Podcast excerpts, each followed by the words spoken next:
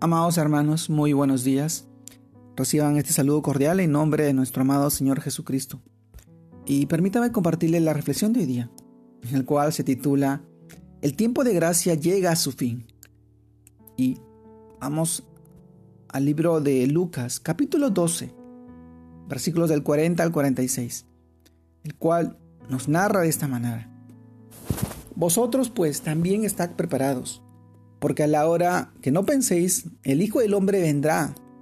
Entonces Pedro le dijo, Señor, dices esta parábola a nosotros o también a todos. Y dijo el Señor, ¿quién es el mayordomo? Fiel y prudente, al cual su Señor pondrá sobre su casa, para que a tiempo les dé su ración. Bienaventurado aquel siervo al cual cuando su Señor venga le halle haciendo así. En verdad os digo que le pondrá sobre todos sus bienes. Mas si aquel siervo dijere en su corazón, mi señor tarda en venir, y comenzaré a golpear a los criados y a las criadas, y a comer y beber, y embriagarse, vendrá el señor de aquel siervo en día en que esté, en que éste no espere, y a la hora que no sabe, y le castigará duramente, y le pondrá con los infieles. Lucas capítulo 12, verso 40 46. Amado hermano, el, el título de hoy es El tiempo de gracia llega a su fin. Amado hermano, esta parábola de advertencia apremia para que estemos preparados, que estemos apercibidos porque este tiempo de gracia terminará. Sí, así como lo escuchas, un día terminará. La iglesia de Cristo, en otras palabras, los creyentes, los lavados con su sangre, los que han nacido de nuevo, serán arrebatados, tal como dice en el libro de 1 de Texalonicenses capítulo 4 verso 16 al 17.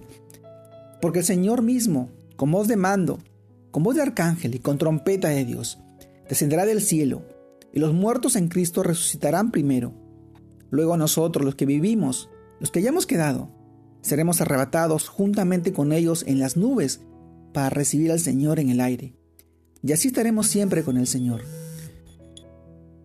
El fin del tiempo de gracia vendrá, repentina e inesperadamente, cuando menos se lo espere.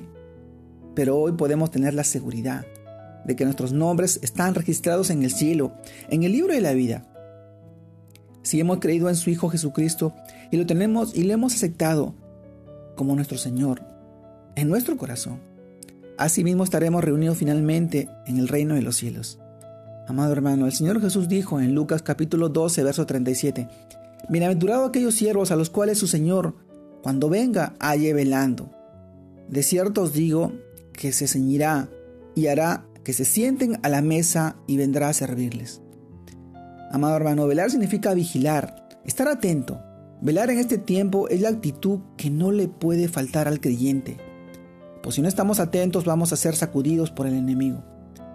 En Marcos capítulo 14, verso 38 dice, velad y orad, para que no entréis en tentación. Y 1 Pedro 5.8 también dice, sed sobrios y velad, porque vuestro adversario, el diablo, como león rugiente, anda alrededor buscando a quien devorar. El enemigo siempre atacará por el lado más débil. Y cada uno debe saber cuál es su lado débil y cuál es su debilidad. Y si no lo sabes, gira tus ojos hacia adentro y escudriña tu mente y tu corazón y detecta tu debilidad y ponte en guardia.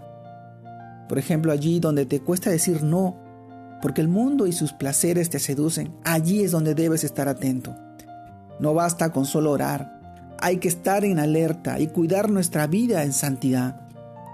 Amado hermano, el tiempo de gracia se terminará pronto pero gocémonos y alegrémonos que nosotros partiremos con el Señor Jesucristo y que ahí estará su Santo Espíritu con nosotros. El tiempo de gracia llegará a su fin.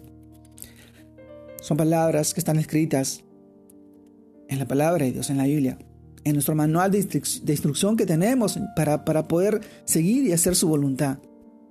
Muchos toman por tardanza la venida del Señor, pero Él es tan, tan santo y misericordioso que no permite y no quiere que todo se pierda. Él espera a que tú llegues al arrepentimiento de corazón y busques de Él. Él está ahí. Él no se ha ido, solamente quiere que tú te acerques a Él. Él está con los brazos abiertos, extendiéndote para que tú puedas abrazarlo y sentir ese amor, esas promesas que están en su palabra y son de bendición para ti, para tu vida y para tu familia. Un día todo esto, todo esto terminará. De una u otra manera, el Señor vendrá. Su palabra así lo dice. Hoy te invito y te animo a que puedas gozar de esas bendiciones y tú puedas hacer su voluntad. No te olvides, el tiempo de gracia llega a su fin. ¿Y tú? ¿Dónde estarás? ¿En qué lado pertenecerás? Te mando un fuerte abrazo. Dios te guarde y te bendiga.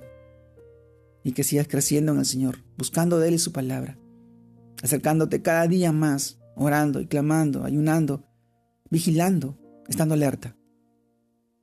Dios te guarde y te bendiga. Saludos a todos mis hermanos.